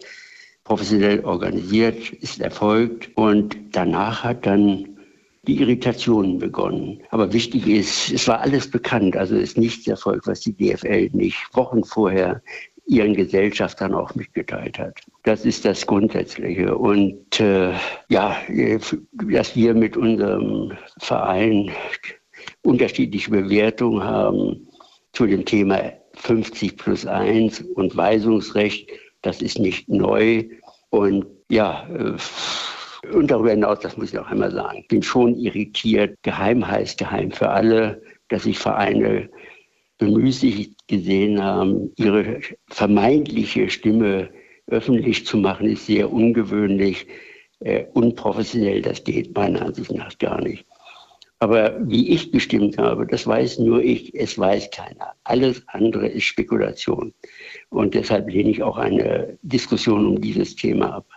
Es gab seitdem ja auch immer wieder, auch von Vereinen, die dafür gestimmt haben, die das, im, was Sie ja gerade kritisieren, auch im Nachhinein öffentlich gemacht haben, jetzt durchaus das Ansinnen, das doch nochmal zu wiederholen, diese Abstimmung. In Stuttgart zum Beispiel. Wie stehen Sie dazu? Gut, das ist ein Thema der DFL, das kann ich gar nicht beurteilen. Nach meiner Einschätzung ist es so, dass die, alles korrekt gelaufen ist. Es gab dann nochmal eine Einspruchsfrist, ich glaube von vier Wochen. Es hat keine Einsprüche gegeben sodass ich formal juristisch davon ausgehe, dass diese Abstimmung korrekt gelaufen ist. Ich weiß nicht so richtig, aber das entscheidet die Geschäftsführung, das Präsidium der DFL, warum man noch eine Wahl wiederholen sollte, die bereits erfolgt ist, korrekt erfolgt ist und eine deutliche Mehrheit die Strategie der Geschäftsführung der DFL bestätigt hat. Apropos Geschäftsführung der DFL, der Deutschen Fußballliga, der Stammverein von Hannover 96, der sagte ja, aufgrund dieser Erfahrung sollte man ja eigentlich auf einen personellen und strukturellen Neuanfang bei der DFL setzen. Wie sehen Sie das? Ja, gut, das kann die DFL meiner Ansicht nach nur zur Kenntnis nehmen. Der 96 e.V. ist kein Mitglied der DFL. Also, aber Vereine haben ja hohe Ansprüche, auch wenn sie nicht, gar nicht dazu legitimiert sind. Äh, das ist ja nicht ungewöhnlich, nein. Also 96 e.V. hat mit den Strukturen der DFL nicht zu, zu tun, ist auch kein Mitglied der DFL. Seitdem ist viel passiert. Auf der einen Seite die massiven Fanproteste, auf der anderen Seite ist der DFL wohl der Investor Blackstone von der Fahne gegangen, wie man hört, und aus den Verhandlungen ausgestiegen. Aus Ihrer Sicht, in welche Lage hat sich die DFL manövriert? Ich weiß gar nicht, ob sie sich selber da rein manövriert hat, sondern die Entwicklung hat sicher dazu wesentlich beigetragen. Kapital ist immer ein sensibles Produkt. Und das, was dann abgelaufen ist äh, in der aktiven Fanszene, hat sicher die Verantwortlichen äh, nachdenklich gemacht. Und darüber hinaus sicher auch Fragestellungen. Gibt es überhaupt Verhandlungspartner, die seriös das Projekt durchziehen können und wollen? Und, und, und. Also viele, viele Fragen, sodass ich persönlich volles Verständnis habe, dass sich Blackstone zurückgezogen hat. Herr Kind, wir fragen heute, wem gehört der Fußball? Wie ist denn da Ihre Antwort? Ja, formal juristisch ist das sehr klar, wem es gehört. Deshalb ist die Frage provokativ, kann man stellen, ist sinnlos, aber wem gehört es? Entweder dem Verein oder den Eigentümern der Kapitalgesellschaften sagt der Geschäftsführer von Hannover 96, Martin Kind. Er hat über die Jahre, so hieß es mal, mehr als 46 Millionen in den Club investiert. Als Geschäftsmann kämpft ja auch seit Jahren, die 50 plus 1 Regel zu kippen im Fußball. Also in Hannover arbeiten sich schon lange die Kapitalseite und die EV-Vertreter aneinander ab. Wie man in der Geschäftsführung einer Werkself über die Proteste und eine Lösung nachdenkt. Michael Meske vom VfL Wolfsburg werden Sie hier in der kommenden halben Stunde dann auch noch hören. 08000 44 1777. Wir haben Martin Kind gerade gehört. Rufen Sie an oder mailen Sie uns auch schon. Marvin Lachner hat das gemacht, zum Beispiel auf ndr.de. Dass Martin Kind sich nicht an die Spielregeln hält, verwundert in Hannover niemand mehr. Und dass die DFL ausgerechnet diese irreguläre Stimme nutzt, während sie gleichzeitig die Wichtigkeit von 50 plus 1 betont, ist an Hochnäsigkeit nicht zu überbieten. Ich habe die Proteste, halte die Proteste demnach für mehr als angebracht und bin froh, dass eine nervige, aber friedliche Protestart gewählt wurde, damit die Medien sich tatsächlich auf die Inhalte der Proteste fokussieren können. Ich gebe mal das Gespräch mit Martin Kind in unsere Runde weiter. Ähm, Thomas Kessen, was, was denken Sie? Ja, ich musste gerade etwas um Fassung bringen, als ich den Worten gelauscht habe, ähm, zu sagen, dass äh, der Fußball den, den Kapitalgesellschaften gehört. Das ist an Hohn und Spott und nicht zu überbieten und das ist auch sachlich einfach falsch. Also man muss mal ganz klar festhalten, selbst wenn eine ausgegliederte Kapitalgesellschaft äh, nur noch zu einem Prozent dem angehörigen EV, dem Verein gehört, dann ist es immer noch die 50 plus 1 Regel, die genau deswegen auch so eine Wichtigkeit hat. Und es ist immer noch die 50 plus 1 Regel, die dafür sorgt, dass eben der Verein und damit die Mitglieder ähm, die Weisungshoheit die, äh, über die Kapitalgesellschaft haben. Insofern, äh, was, was Martin Kinter gerade selbst herrlich dahergeschwafelt hat, und ich kann es leider nicht netter formulieren, ähm, das ist an Hohn und Spott nicht zu überbieten, es ist falsch ähm, und es zeigt, mit welchem Selbstverständnis er da durchgeht. Ähm, und ich stelle mir die Frage, naja, wenn doch alles so richtig gelaufen ist, dann hat er sich ja bestimmt auch an die 50 plus 1 Regel gehalten und entsprechend der Anweisung seines äh, Präsidiums gestimmt. Dann wäre es ja auch nicht schlimm, diese geheime Wahl öffentlich zu machen. Also das ist so ein bisschen dieses Prinzip, wer nichts falsch gemacht hat, hat auch nichts zu verbergen. Ich würde behaupten, er hat was zu verbergen, aber wir werden es ihm alle nie nachweisen können. Leider. Aber ich freue mich, dass Herr Kind ähm, den Protesten Rückenwind verliehen hat. Denn äh, er sagt ja ganz klar, durch die Proteste hat sich Blackstone zurückgezogen.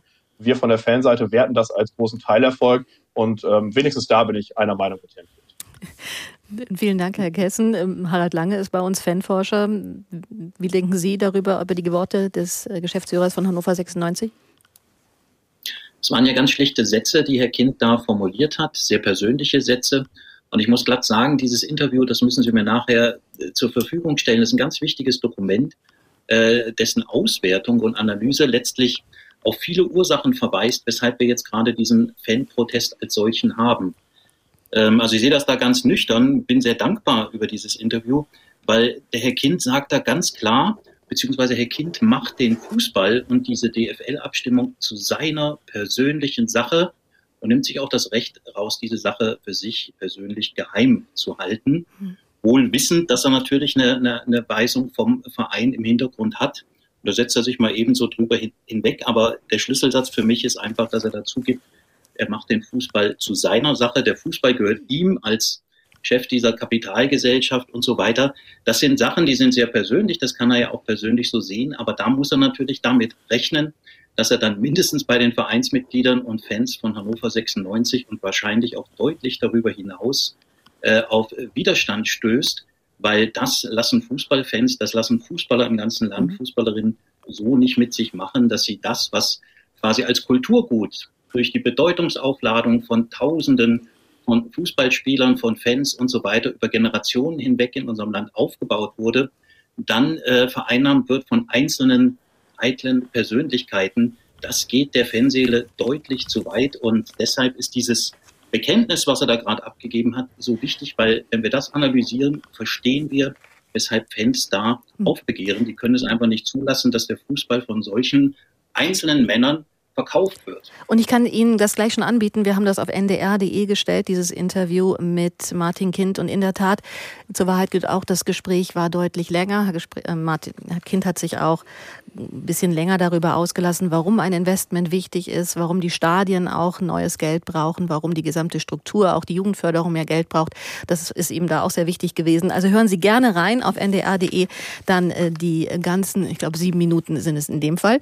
Markus Will hat uns angemeldet, der aus Burgwedel kommt und sagt, es ist unbestritten, dass der Verein Hannover 96 Martin Kind viel zu verdanken hat. Allerdings hat er diese Publicity auch bereitwillig genutzt und äh, schreibt im Verlauf seiner Mail, spätestens nach dieser Poste sollte es Herrn Kind klar werden, dass es Zeit wird, dass er in seine wohlverdiente Rente geht. Der richtige Zeitpunkt für einen Abgang im Sinne des Clubs Hannover 96 wurde um Jahre verfehlt.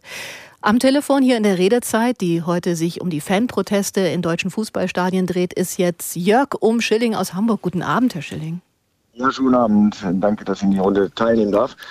Ja, ich bin auch großer Fußballfan, meine Kinder auch. Und ähm, ich sage es mal so, ich bin ein bisschen so zwiespältig. Ich denke auch, das, was wir in Deutschland haben, als der deutsche Fußball ist einzigartig auch, mit dem vollen Stadion auch und auch die, die Fanszenen auch und auch, auch mit den Ultras, denke ich auch mal sensationell, was sie teilweise auf die Beine stellen. Finde ich super, auch was alles passiert. Ich bin aber auch so ein bisschen zwiespältig, weil ich denke, so ein bisschen, es brauchen wir Geld, es ist sinnvoll. Ich will nicht Verhältnisse haben wie in England oder so, aber ich denke mal, um, sagen wir mal, international auch eine gewisse Bedeutung weiter äh, zu behalten. Und das, ich glaube, man muss auch mal ganz ehrlich sagen, die Fans wollen ja alle, dass wir erfolgreichen Fußball sehen, auch von der Nationalmannschaft, auch von den Vereinen, auf der internationalen Ebene, auf Champions League, Euroleague, wie auch immer. Äh, man ist auch begeistert von, von, von den äh, NLZ zum Beispiel, wo man dann auch gute Talente hat, die dann hoffentlich hochgespült werden, um in der Liga dann auch Fuß zu fassen, mit dem man sich identifizieren kann. Finde ich gut. Aber ich denke mal, das kostet ja auch alles Geld und ich denke mal, sinnvoll, sinnvolle Geldgeber würde schon äh, befürworten, auch damit wir auch sagen können, okay, es geht auch auf eine gewisse Art und Weise weiter. Also ich denke mal, es ist immer so ein bisschen das für und wider, was das Geld betrifft. Aber ich denke mal, man kann sich diesen Sachen, diesen neuen Strömungen nicht verschließen, glaube ich. Ich glaube auch, dass viel Tradition auch viel wert ist. Aber ich glaube, wir müssen uns doch in gewissermaßen auch öffnen für Dinge, dass wir äh, Quellen irgendwo generieren, sinnvoll generieren, natürlich auch mit den Verein, auch in Abstimmung, die ist auch, man soll die Fans auch dort zum Wort kommen lassen. Aber ich denke mal, wir brauchen auch Geld und ich denke mal, äh, es wandert sonst ab. Vielleicht auch interessante Firmen, die vielleicht auch sagen, okay, ich möchte mich gerne in Fußball investieren, aber in Deutschland hm. habe ich da gar keine Möglichkeiten richtig. Das habe ich in anderen Ländern, in anderen Ligen habe ich da einfacher.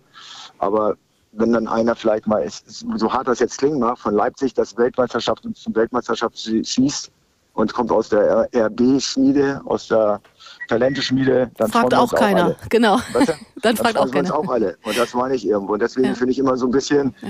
ich finde immer, die Fans sagen mal alles klar. Man, und ich bin wirklich ein sehr, sehr großer Fußballfan. Wirklich. Also Fußball bedeutet mir sehr viel. Meine Jungs spielen auch. Und ich bin auch Wochenende unterwegs. Und wir sind auch leistungsmäßig unterwegs.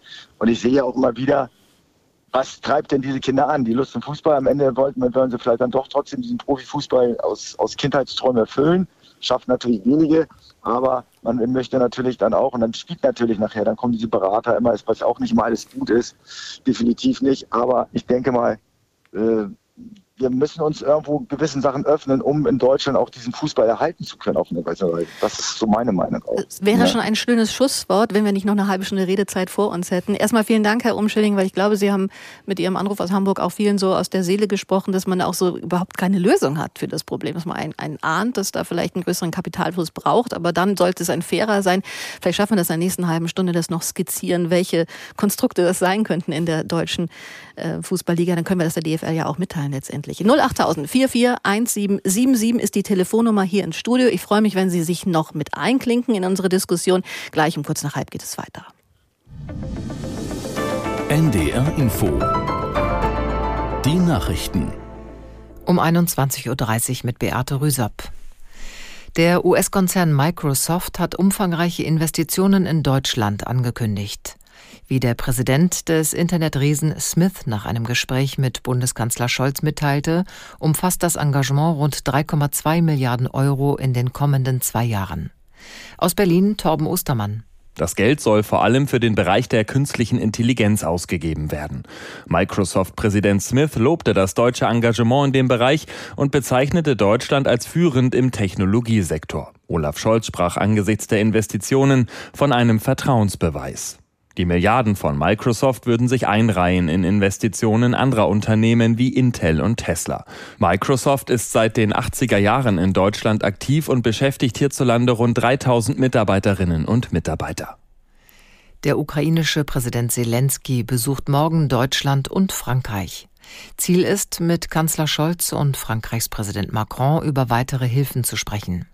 Aus Paris hieß es, Zelensky und Macron würden bei ihrem Treffen ein bilaterales Sicherheitsabkommen unterzeichnen.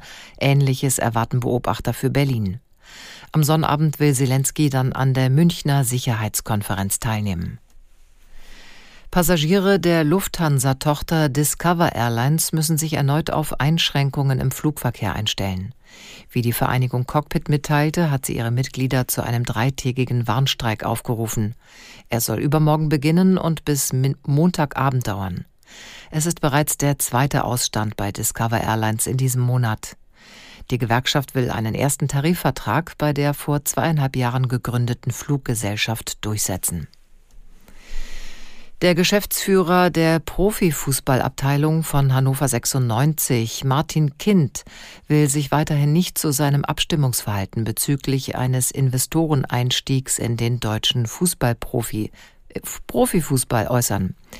Die geheime Abstimmung zugunsten der Investoren sei korrekt abgelaufen, sagt Kind auf NDR Info.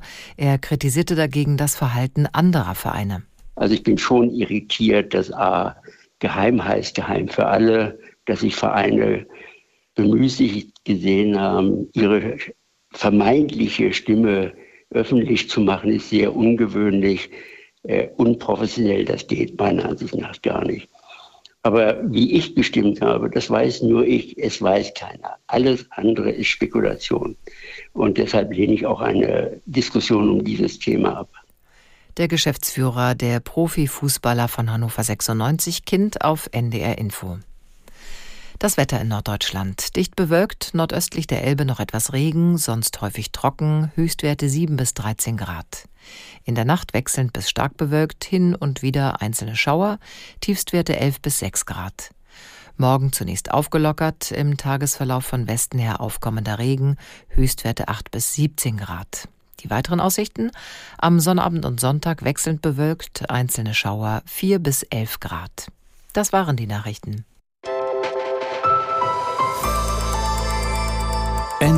Info Redezeit kein Spiel gerade in der Bundesliga in der ersten und zweiten, bei dem es nicht zu Unterbrechungen und Störaktionen kommt. Das beschäftigt uns noch bis 22 Uhr, diese anhaltenden Fanproteste, die sich gegen die Pläne der DFL richten, einen finanzstarken Investor für die kommenden Jahre an Bord des deutschen Fußballs zu holen. Und wir schließen uns dieser Frage an, die ja auch in Stadien diskutiert wird. Wem gehört der Fußball? Ich bin Nina Zimmermann. Einen guten Abend. Rufen Sie gerne noch an 08000 441777 oder mailen Sie uns auf ndr.de. Da sehen Sie die Telefonnummer auch noch einmal und können uns auch direkt darunter eine Mail ins Studio schicken. Die Gäste heute in der Runde sind Professor Dr. Harald Lange, Fanforscher an der Uni Würzburg, Thomas Kessen, er ist selbst Fußballfan beim VfL Osnabrück und heute hier bei uns als Pressesprecher von Unsere Kurve, einer der Fanvertretungen in Deutschland. Und mir gegenüber im Studio sitzt Michael Maske, er Sportreporter hier bei uns beim Norddeutschen Rundfunk und hat diese Störaktion mitunter ja auch selbst dann schon im Stadion erlebt. Wie nimmst denn du, Michael, das Troubleshooting der DFL wahr? Also sowohl zu diesem Treffen im Dezember, die Öffentlichkeitsarbeit danach, über das sich ja viele aufregen, als äh, auch überhaupt, was jetzt die Proteste der letzten Wochen angeht? Also du meinst, wie die DFL darauf reagiert jetzt Wieder, auch. Genau. Und ja, also es ist äh, natürlich, ich sag mal so, wenn ich nach den Spielen die Interviews führe mit Spielern und natürlich jetzt äh, bei diesen ganzen Vorkommnissen mit den Unterbrechungen und den Fastabbrüchen, äh, dann ist natürlich immer schnell die Frage nach dem Geschäftsführer, weil was soll, was sollen die Spieler dazu sagen? Ähm, was soll der Trainer dazu sagen? Es wird dann natürlich auf die Verantwortlichen verwiesen und auch die äh, stehen mittlerweile am Ende ihres Lateins sozusagen. Die wissen auch nicht mehr äh, weiter und haben natürlich auf der einen Seite, kann ich auch verstehen, Angst um äh, die Gesundheit ihrer Spieler auch, weil, also klar, das kann man auch immer so dahin sagen, aber ja. ganz ohne ist es halt nicht eine halbe Stunde ähm, in die Kabine zu gehen, sich wieder warm zu machen, wieder zu stehen und das ist vielleicht das eine. Ähm, ich kriege natürlich auch die Schiedsrichter zum Beispiel mit. Ähm, jetzt gerade bei dem Spiel HSV ähm, gegen Hannover auch. Auch da wird, habe ich so das Gefühl, die Verzweiflung immer, immer größer, weil am Ende äh, sind die natürlich die letzten in der Kette, äh, was, was so ein Spiel angeht. Es gibt, wir haben das ja angesprochen vorhin schon, diesen drei-Stufen-Plan. Ich habe mich da auch noch mal ein bisschen bei den Schiedsrichtern umgehört jetzt vor der Sendung. Das ist mittlerweile ja schon fast ein vier Stufen, fünf Stufen, sechs Stufen Plan. Ähm, Also äh, klar soll alles ausgeschöpft werden, irgendwie was geht, um, um so ein Spiel irgendwie noch am Laufen zu halten. Aber irgendwann wird es dann wahrscheinlich auch nicht weiter äh, und dann wird man wahrscheinlich nochmal ganz andere Diskussionen führen, weil wenn es wirklich zum Spielabbruch dann auch kommt, ähm, mhm. dann ist ja auch die Frage, hatten wir auch schon angesprochen, was ist mit den Punkten dann? Ja, dann äh, entscheidet das DFB-Regelwerk natürlich. Äh, dann gibt es vermutlich für den letzten, der die Bälle geschmissen hat oder die Unterbrechung provoziert hat, keine Punkte. Vielleicht gibt es dann auch für beide Vereine keine Punkte und mal gucken, wo die Liga am Ende der Saison landet. Äh, da kann ja auch noch vielleicht einiges durcheinandergewürfelt werden, wenn das so weitergeht. Ist ja noch eine Strecke. Also Allerdings. Sind wir auch gespannt, wie die Spiele dann ab morgen Abend laufen. Ähm, die Deutsche Fußballliga, weil wenn wir um, um Krisenmanagement und Troubleshooting sprechen, die haben vor einigen Tagen dann den Vertretern der Fanszene Gespräche angeboten. Ich zitiere da mal raus. Einhergehend mit dem Recht der Mitsprache müssen wir uns alle der Verantwortung stellen, sich intensiv auch mit kritischen Themen auseinanderzusetzen. Nicht jeder Austausch kann garantieren, dass alle Gesprächspartner im Anschluss einer Meinung sind da frage ich doch gleich mal bei unserer Kurve nach, die mitunter auch auf dieses Angebot reagiert haben. Warum haben Fanvertreter dieses Gespräch erstmal abgelehnt, Herr Gessen? Mm, also es geht damit los, dass wir von diesem Gesprächsangebot durch die Pressemitteilung der DFL erfahren haben. Die tatsächliche Einladung wurde erst nach Veröffentlichung verschickt, also schon mal mindestens schlechter Stil. Immerhin PR. Ähm, ja, immerhin. Ähm, aber mehr halt auch nicht, muss man sagen. Ähm, des Weiteren ist es so, dass ähm, das gerade von Ihnen vorgelesene Zitat mit dem Mitspracherecht, naja, diese Mitsprache hätte es eigentlich letztes Jahr vor der Abstimmung geben müssen. Mhm. Ähm, da wäre der richtige Zeitpunkt gewesen, um diese Entscheidung in den Vereinen mit den Mitgliedern zu diskutieren, um dann ein ja, möglichst breites Fundament, ein sehr demokratisches Fundament zu bauen für eine Entscheidung pro oder contra. Da liegt der Verdacht aber nahe, dass dieser unglaublich kurze Zeitplan, den die DFL damals aufgemacht hat, also zwischen der Information an die Vereine und der tatsächlichen Abstimmung, waren kaum vier, fünf Wochen. Das reicht schlichtweg nicht, um einen geordneten Prozess zu so einem komplizierten Thema bei 36 Vereinen mit teilweise mehreren tausend bis zehntausend Mitgliedern durchzuführen. Ähm, dass durch diesen unglaublich kurzen Prozess da die Mitsprache nicht gewünscht war jetzt man sie aber plötzlich anreißt, um dann aber gleichzeitig zu sagen, naja, wir wollen eigentlich nur ein bisschen reden, wir wollen uns aber auch nicht äh, umstimmen lassen. Naja, und wenn man dann auf die reinen Inhalte guckt, die Proteste fordern gerade eine klare Neuwahl, die Proteste fordern die Einhaltung von 50 plus 1 und zu beiden Themen war überhaupt nicht die Rede in dieser Veröffentlichung und auch nicht in der, in der Einladung im Übrigen. Ähm, dementsprechend muss man sagen, naja, sollen wir einfach nur nach Frankfurt fahren, um mal einen Kaffee zu trinken und uns erklären zu lassen, wie doof wir sind, dass wir das vorher nicht verstanden hätten. So einen Termin braucht niemand. Ähm, insofern war klar, dass das abgesagt werden muss. Mittlerweile ist, liegt der Verdacht nahe, dadurch, dass er jetzt Blackstone von der Fahne gegangen ist, wir hatten das in der Sendung ja jetzt schon mehrfach thematisiert, ähm, dass womöglich Blackstone diese Signale schon letzte Woche gesendet hat und man dann holter die Polter was tun wollte, um Blackstone vielleicht doch noch bei der Stange zu halten. Ähm, dafür würde auch sprechen einfach dieser ganze chaotische Ablauf. Die DFL ist eigentlich sehr professionell organisiert und arbeitet sehr professionell. Da haben sie das Gegenteil abgeliefert. Ähm, dementsprechend liegt der Verdacht nahe, dass man hier noch schnell reagieren wollte, um dann den potenziellen Investor doch noch dabei zu halten. Ähm, ja, ich glaube, da ist man gerade, da brennt gerade der Baum, wie es so schön heißt. Ähm, es ist aber auf jeden Fall keine Grundlage für Verhandlungen gegeben, solange nicht über Neuwahl und Einhaltung von. Das ist das Limit, ne? Also das ist äh, diese Neuabstimmung vielleicht auch nicht geheim. Ist das die Forderung, bevor die Tennisbälle nicht mehr fliegen? Oder? Nicht nur vielleicht, definitiv nicht geheim. Das wird ein Kind nicht unbedingt freuen zu hören an dieser Stelle. Herr Lange ist unser Gast, Fanforscher der Uni Würzburg. Ähm, haben Sie die Fanszene, die Kurven der deutschen Stadien eigentlich schon mal so geeint erlebt? Auch so klar? Herr Kessen ist ja einer von Ihnen, die das auch klar formulieren. Äh, das konnte man in den letzten Jahren mehrfach beobachten. Also das beobachte ich seit langem. Die Dramaturgie, wenn man so will, der Fanproteste. Das hatten wir 2017, 18, als es um Montagsspiele ging. Das hatten wir äh, direkt vor der Corona-Pandemie, als es um die sogenannte Causa Hopp in, in Hoffenheim ging. Und das hatten wir auch während der Pandemie, als es um die Sonderrolle beispielsweise der Bundesliga ging. In einer Zeit, in der unsere Friseure und unsere Restaurants schließen mussten, durfte der Profifußball Geisterspiele inszenieren und weitermachen. Da waren auch sehr viele Fans dagegen, haben Proteste äh, inszeniert und dann vor allem sich abgewendet vom Fußball. Und seitdem kann man auch sehen, dass die Reihen zwischen den verschiedenen Fangruppen auch über die Vereinsfarben hinweg enger geworden sind. Man spricht sich ab, man versteht sich möglicherweise auch blind. Der Fanprotest wird immer besser, immer professioneller orchestriert und man vergewissert sich so ganz nebenbei, äh, das ist so meine Interpretation, einer Wertebasis, äh, in Hinblick auf guten Fußball, in Hinblick auf eine Vision des Fußballs der Zukunft. Da scheint mir in der Fankurve schon so etwas wie Konsens hergestellt zu werden und das verbindet dann natürlich die Sache, die Leidenschaft, äh, vielleicht auch Romantik, die man auf den Fußball hin auslegen kann. Also das ist hm. eine ganz interessante Entwicklung und das ist eigentlich das Tafelsilber der Bundesliga. Das müsste die DFL dankbar aufgreifen, weil das ist ein Alleinstellungsmerkmal im internationalen Sport, Unterhaltungszirkus, egal um welche Sportarten es da geht und insbesondere im internationalen Fußball.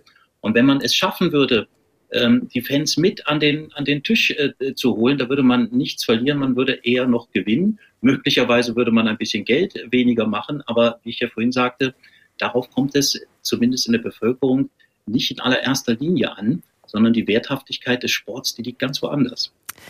Unsere Telefonnummer in Studio ist die 08000 441777. Das ist sie zu jeder Redezeit und genau auch heute Abend so der Fall. Sie können uns hier erreichen und Andreas Meng aus Hofgeismar hat das gemacht. Wir sprechen über die Fanproteste, die Pläne der DFL, neues Geld irgendwie in die Liga reinzubekommen für die 36 deutschen Profiklubs. Herr Meng, äh, aber Sie haben da erstmal grundsätzlich einen ganz anderen Gedanken, wie man an Geld kommt.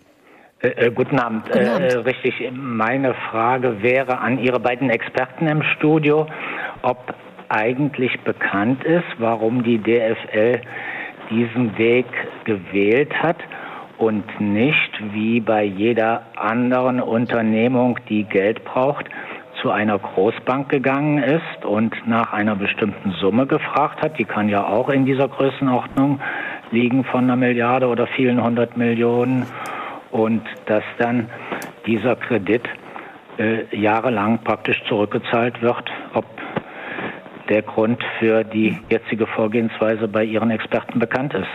Herr Menk, Dankeschön. Ich kann Ihnen jetzt schon mal sagen, dass Martin Kind sich online auf ndr.de auch dazu äußert und sagt, das wäre für Banken erstmal kein sonderlich spannender Investment Case. Aber ich gebe die Runde gerne in, die Frage gerne einmal in die Runde und ähm, es möge hervortreten, wer das für Herrn Meng einschätzen kann. Ich würde gerne hervortreten. Herr Kessen. Ähm, denn natürlich haben wir genau diese Frage auch schon in dem ganzen Prozess vor der Abstimmung im Dezember an die DFL adressiert und äh, im Grunde genau das, was Herr Meng gerade ausgeführt hat, fast wortgleich auch so ähm, gefragt. Und es wurde relativ deutlich geantwortet, dass man aktuell gar nicht kreditwürdig genug ist. Mhm. Denn die DFL ist ja, besteht aus ihren Vereinen und da sind dann so Vereine wie zum Beispiel Schalke 04 dabei. Schalke 04 ist bis über beide Ohren verschuldet. Ähm, und keine Bank dieser Welt würde aktuell einem Konstrukt, wo unter anderem Schalke 04 dabei ist, einen Kredit gewähren, schon gar nicht in dieser Größenordnung.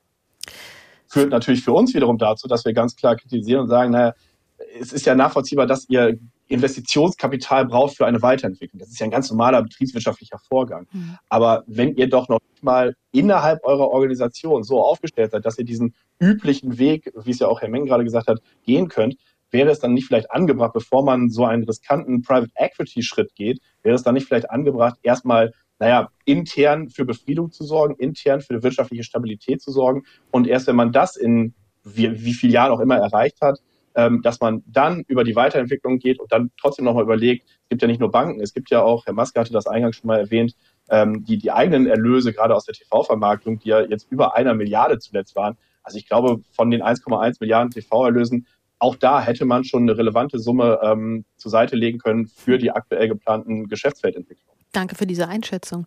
Ja. Es ist mittlerweile vier vor zehn, äh, 14 Minuten vor zehn und ich würde die Zeit noch nutzen, das versprochene Interview mit Michael Meske noch ähm, zu Gehör zu bringen. Er ist ja Geschäftsführer beim VfL Wolfsburg. Er war davor Vorstandsmitglied bei der DFL. Er war Entscheider beim ersten FC Nürnberg, bei St. Pauli äh, hat Hannover 96 schon vermarktet. Also die Profiklubs sind ja in den letzten Wochen mitunter schon sehr ruhig gewesen. Deswegen freuen wir uns, dass neben Martin Kind von Hannover 96 auch Michael Meske hier mit der Redezeit gesprochen hat. Ich habe ihn kurz vor der Sendung ähm, angerufen und gefragt, wie viel Verständnis er als Geschäftsführer von Wolfsburg eigentlich für die Aktion in der Fankurve hat. Also wenn es jetzt um Verständnis geht im Sinne von, warum wird da protestiert, äh, dann können wir natürlich nachvollziehen, dass es da gerade bei den aktiven Fanszenen sich natürlich auch sehr verbunden mit diesen fußballkulturellen Aspekten, wenn ich jetzt mal äh, fühlen, um, dass es da ein Störgefühl gibt, beziehungsweise diese Sorge vor grundlegenden Veränderungen, die durch einen solchen Partner entstehen könnten. Und zudem ist der gesamte Prozess sicherlich auch ein Stück weit Symbol für eine immer weiterführende Kommerzialisierung, was dann ja wiederum auch ein Widerspruch ist, glaube ich, zu dem, wie eben gerade viele Menschen aus den aktiven Fanszenen auf den Fußball schauen. Aber wenn wir uns jetzt fragen, äh, Verständnis im Sinne von Spielunterbrechung tolerieren, dann sagen wir ganz klar nein. Denn wir sehen zum einen diese eben genannte Sorge als unbegründet an. Das ist für uns jetzt auch nicht viel mehr. Ich will jetzt nicht kleinreden, das Thema, aber es ist für uns vor allen Dingen eine Vermarktungskooperation, die da angestrebt ist, wie wir sie anders gelagert bei Vereinen tagtäglich seit Jahren in den Bundesligen erleben. Und äh, das war noch nie Gegenstand von Tennisballwürfen, von großen Fanprotesten und ähnlichem. Ich kann mich zumindest nicht dran erinnern. Und am Ende ist das, was jetzt die Liga plant, eigentlich gar nicht grundlegend anders. Sie braucht Geld für Investitionen, sie sucht Unterstützung bei der Vermarktung. Sie hat rote Linien definiert für Elementarfragen, Spielpläne, Spielorte und so weiter. Aber allein deswegen halten wir die Sorge schon für unbegründet und zudem sehen wir eine, auch eine große Beeinträchtigung, gerade wenn es jetzt wieder zu Spielabbrüchen käme, von vielen weiteren Beteiligten, den Spielern, allen Menschen rund um die Vereine, mhm. weiteren Zuschauern vor dem Fernseher, im Stadion, die vielleicht nicht die fußballkulturelle Frage in Anführungszeichen in den Vordergrund stellen, sondern eher die Frage der Unterhaltung durch Fußball. deswegen ist der Protest in der, Form, in der Summe für uns auch unverhältnismäßig. Ja, im Grunde auch genau unsere Frage heute Abend. Wem gehört der Fußball? Natürlich auch denen, die einfach zu Hause mal zuschauen wollen und da Zerstreuung suchen. Jetzt haben Sie ja schon ein bisschen den strategischen Partner gerade angesprochen. Anscheinend ist noch einer im Rennen, CVC. Die finanzieren Unternehmen auch so, das ist das Modell, aber die beraten dann auch gerne, die steigen ja mit ein. Für Sie sind die roten Linien ausreichend gezogen? Genau, für uns sind diese roten Linien eigentlich ausreichend gezogen. Eigentlich. Um, solange sich der Partner, ja, solange sich der Partner wirklich auf seine konkrete Aufgabe, wirklich die Frage, wie entwickle ich Vermarktungspakete, wie müssen die Angebote aussehen. Und so weiter konzentriert, glaube ich, hat er auch wirklich einen Mehrwert, den er liefert. Aber wir haben eben auch die roten Linien und die definieren unserer Einschätzung nach sehr klar, welche Einflussbereiche der Partner hat und das ja auch immer aus einer Minderheitsrolle heraus. Er hat ja nirgendwo die Mehrheit, er hat nirgendwo faktisch die Kraft, Dinge gegen den Willen der Vereinsvertreter als Mitgesellschafter dann entsprechend durchzusetzen. Die Frage zum Beispiel von Spielplänen und Spieltagszerstückelungen, Anführungszeichen. Eine oder die Frage, Sorge. spielen wir irgendwann in Saudi-Arabien oder was man sich Hm. alles so stellen könnte, dass diese Fragen fernab von der Verantwortung, von der Mitsprache dieses Vermarktungspartners. Lassen Sie uns nochmal über die Abstimmung im letzten Dezember sprechen. VfB Stuttgart, Union Berlin, Hertha BSC, der KSC, die werben mittlerweile für mehr Transparenz, möchten auch eine erneute Abstimmung. Rostocks Präsident fordert Aufklärung, ob da rote Linien überschritten wurden. Das ist natürlich wieder mal der Fingerzeig in Richtung Hannover, in Richtung Martin Kind, der sich gegen den Stammverein verhalten haben soll, soll unterstrichen. Wie sehen Sie das denn in Wolfsburg? Sollte es eine erneute Abstimmung geben? Also unserer Einschätzung nach haben wir jetzt erstmal eine, eine wirksame Abstimmung durchgeführt. Das ist schon mal damit erstmal eine ganz passable rechtsverbindliche Grundlage. Deswegen gibt es aus unserer Sicht jetzt auch keinen Zwang, das jetzt nochmal durchzuführen, um, glaube ich, unabhängig von der Frage Martin Kind. Ähm, Es ist zumindest immer noch, wenn ich sage, ja, wenn ich die Stimme abziehen würde, falls er dann doch entgegen der Weisung und so weiter anders gestimmt haben würde, wie auch immer, also ich weiß es jetzt zumindest auch gar nicht, dann wäre es ja immer noch eine klare Mehrheit, die schon gesagt hat, wir halten diesen Prozess für sinnvoll. Deswegen sind wir jetzt nicht dabei zu sagen, wir müssen jetzt zwingend neu abstimmen. Aber wir wollen es uns auch nicht zu einfach machen und nur auf äh, das DFL-Präsidium schauen. Von daher sagen wir, okay, für uns muss jetzt zwingend keine Abstimmung her. Aber wenn dann eine Mehrheit sagt, es soll nochmal abgestimmt werden, dann ähm, stimmen wir auch gerne nochmal mit ab. Wir sind ja relativ klar in unserer Position, da hat sich jetzt auch nichts dran geändert. Und deswegen würden wir auch bei einer offenen Abstimmung in der zweiten Runde eben wieder so unsere, unsere Stimme ausüben.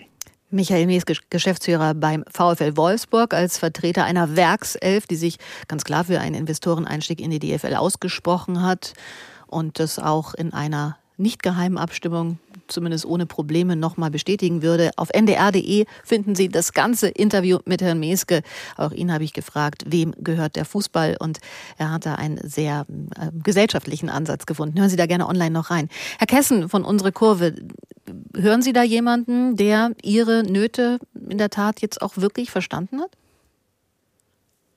Nicht wirklich, ehrlicherweise. Also ich höre jemanden, der ähm, also im besten Falle naiv ist, wenn er sagt, dass ja diese roten Linien ausreichen und dass da ja aufgrund der Mehrheitsverteilung gar kein Einfluss möglich wäre. Ich vermute aber eher, dass Herr Meske den Job, den er dort macht, nicht durch Naivität bekommen hat, sondern weil er weiß, wie Geschäfte gemacht werden. Und dementsprechend wird er auch wissen, dass ähm, Mehrheitsbeteiligungen auf dem Papier sind, aber Einflussnahme eben eher das gesprochene Wort, wenn man erstmal durch das Papier in die Zirkel gekommen ist. Dementsprechend ist Herr Meske kein, kein Freund der Fans, wenn man so will, kein Verbündeter unserer Position. Ähm, ich muss auch sagen, die, die Frage nach einem zweiten Durchgang ähm, wurde ja dann heute Nachmittag nochmal ähm, ja, weiterentwickelt. Der SFC Köln hat ähm, veröffentlicht, dass man ähm, einen Antrag stellen möchte, gegebenenfalls auch eine außerordentliche Mitgliederversammlung der DFL äh, einberufen lassen möchte, um diesen Antrag stellen zu können und dabei ähm, dass, äh, die Geschäftsführung der DFL vom aktuellen Deal oder von dem Auftrag, diesen Deal zu finalisieren, entbinden möchte. Dann wollen wir mal sehen, wie Herr Meske sich dazu verhält ähm, und wie es dann in der offenen Abstimmung ausgeht. Herr Lange ist unser Redezeitkast, Fanforscher an der Uni Würzburg wir haben jetzt über anderthalb Stunden ja eigentlich auch gehört, wie unversöhnlich die beiden Seiten da hm, zusammenkommen. Auch innerhalb der Liga. Äh, Clubs wie Wolfsburg sind oder die Fans sind anders, äh, vielleicht auch als die von Union Berlin. Auch die Interessen der Clubs sind anders. Haben Sie denn eine Vorstellung, was für ein Format das sein könnte, jetzt zu einem Frieden wiederzufinden? Das ist ausgesprochen schwierig, weil Sie sprechen es an. Die Situation ist total unübersichtlich, total verworren.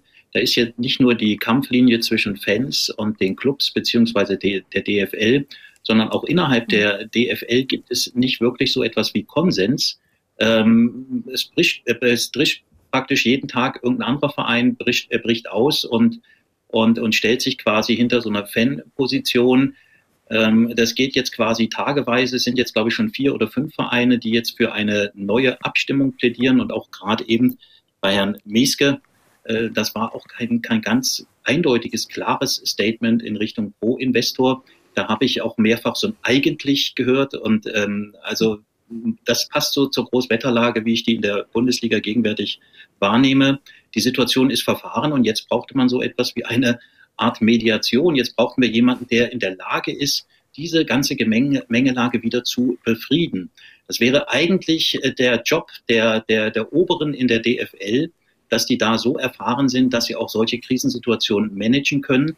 Und was man aber gegenwärtig sieht, ist, dass sich beide Lager, auf der einen Seite die Fans, auf der anderen Seite aber auch die Bosse der DFL in ihren Positionen zementieren und dieses Gegeneinander immer schärfere Konturen annimmt. Und das nehme ich als sehr, sehr bedenkliche, sehr traurige Entwicklung für den deutschen Fußball wahr, weil letztlich am Ende des Tages alle Seiten da, da deshalb verlieren. Nicht nur die aktiven Fanszenen und ihre Sympathisanten, sondern auch diejenigen, die den Fußball nur als Unterhaltung genießen wollen, die Clubs, die DFL sowieso, weil so wie das Verfahren bisher gelaufen ist, mit diesem unnötigen Zeitdruck, mit dem Abspringen des einen äh, potenziellen Investors gestern oder vorgestern, ähm, sitzt jetzt ja nur noch einer am Verhandlungstisch. Es ist zu erwarten, dass die roten Linien dann doch aufgeweicht werden, weil er weiß, er sitzt jetzt alleine mit der DFL am Verhandlungstisch. Und gleichzeitig können wir auch nochmal genau auf den Preis schauen. Mhm. Der wird sicherlich jetzt sich nicht noch nach oben äh, entwickeln, wie bei einem normalen Bieterverfahren, sondern wenn er sich noch entwickeln wird, dann doch nach unten. Also mit anderen Worten, alle haben verloren und jetzt ist Mediation angesagt. Da können wir in der Tat drauf gucken, wenn dann vielleicht vor April dann ein Deal zustande kommen sollte. Michael Maske hat ja auch am Anfang der Sendung skizziert, es geht da eigentlich stand jetzt um 900.000 Euro bis eine Milliarde. 900 Millionen Euro, das sind so viele Nullen, 900 äh, Millionen Euro bis eine Milliarde, die kann man sich eigentlich am besten merken. Und dann werden wir ja sehen, wo sich das in etwa einpegelt wir können ja schon mal so in den Sinkflug dieser Sendung äh, einsteigen. Wir haben wirklich viele Facetten heute besprochen, die innerhalb der Clubs zum Tragen kommen. Jemand wie Martin Kind von Hannover 96, der als Privatinvestor schon viel Geld in den Verein gesteckt hat und gleichzeitig mit dem Stammverein von Hannover um die Deutungshoheit ja letztendlich gerade ringt. Äh, vom VfL Wolfsburg, vom Geschäftsführer Michael Meske haben wir gehört, warum frisches Geld, ein, ein strategisch finanzieller Partner für die DFL wichtig sei. Und dazwischen irgendwie Fans, die die auch, wie Herr Kessen sagt, eine Neuabstimmung der DFL haben wollen, zwingen wollen, auch eine offene, wo man sich nicht hinter Anonymität verstecken kann. Und Michael Maske ist bei uns Sportreporter. Was würdest du denn sagen, jetzt so mit der ganzen Gemengelage, was wäre jetzt in der Situation gerade wichtig? Weil ihr geht ja in ein neues Spieltag rein und wisst auch nicht, was auf euch zukommt. Ja, das stimmt. Also wenn ich jetzt die Masterlösung hätte, würde ich sie natürlich sofort äh, der DFL und allen präsentieren, weil ich mich natürlich auch freuen würde, wieder einfach normale Fußballspiele zu begleiten, auch äh, beruflich, aber auch als, äh, als Fußballfan. Ähm, macht das natürlich auch keinen Spaß, äh, eine halbe Stunde rumzustehen äh, und nicht zu wissen, was passiert. Ja, es ist total schwierig. Ähm, es ist ja auch die Frage, die ja über dieser Sendung steht, wem gehört der Fußball? Ähm, Wie würdest du das für dich beantworten? Also ich habe so ein bisschen Bauchschmerzen bei dieser Frage. Wir stellen sie ja auch gerne natürlich als, als Journalisten auch. Ähm, wir haben ja Antworten gehört hier. Herr Kind sagt, letztlich gehört ihm der Fußball, den Gesellschaften. Äh, wir haben äh, vorhin das Zitat auch von Stefan Leitl, von dem Trainer von Hannover 96 gehört, der sagt, ja, den Fans gehört der Fußball, aber auch uns, den Spielern. Ich glaube, niemand gehört dem Fußball, der gehört sich selbst irgendwie. Ähm, ähm, für wen ist der Fußball alles da? Und der ist genau für diese ganzen Personen, für diese ganze Gemengelage da. Und ähm, deswegen kann ich nur hoffen, dass es da schnellstmöglich irgendeine eine Einigung gibt. Und so wie wir das heute diskutiert haben, glaube ich, weiß ich nicht, ob man über eine neue Abstimmung nicht hinwegkommt. Also ich glaube, das äh, wird so kommen. Dann ist natürlich auch tatsächlich die Frage, wenn die Vereine dann nochmal so abstimmen, ja, äh, geht es denn trotzdem so weiter? Auch äh, also wenn dann entschieden wird, der Investor kommt äh, mit einer, sage ich mal, für alle, äh, auch für die Fans regulären Abstimmung, aber wird dann nicht sogar weiter, äh, weiter protestiert? Das ist die große Frage. Wer hat den längeren Atem, so scheint es zu sein. Ähm, das war unsere Redezeit für heute und damit auch für diese Woche. Unser Thema waren die Fanproteste, die DFL-Investorenpläne und die Frage, wem gehört der Fußball? Ich bedanke mich für Ihre Anrufe, für Ihre Mails, die wir jetzt im Nachgang noch mal näher anschauen. Und vor allem bedanke ich mich bei den Gästen, die uns das alles ein bisschen näher erklärt haben. Bei Thomas Kessen, Pressesprecher von Unsere Kurve und äh, Fan vom VfL Osnabrück. Da wünsche ich erstmal ein, ein gutes Spiel am Wochenende, dass das mal ein bisschen wieder mit Punkten zu Ende geht. Danke Ihnen, Herr Kessen. Und Prof. Vielen Dank für die Einladung. Professor Harald Lange, Sportwissenschaftler und Fanforscher an der Uni Würzburg. Danke für Ihre Expertise und dass Sie uns mit äh, aktuellen Studien heute begleitet haben. Michael Maske, Sportreporter hier beim NDR. Am Wochenende wo im Einsatz? Äh, HSV. Viel Vergnügen. Bei uns geht es gleich weiter in der ARD Infonacht. Ich wünsche Ihnen noch einen guten Abend. Diese Sendung gibt es im Nachhinein online als Stream, als Videostream, aber auch immer als Podcast, ganz wie Sie es möchten, wenn Sie vielleicht in den Anfang noch mal reinhören wollten, weil wir haben ja wirklich heute viele Themen angesprochen. Mein Name ist Nina Zimmermann. Ich wünsche Ihnen noch einen guten Abend. Auf bald hier in der Redezeit.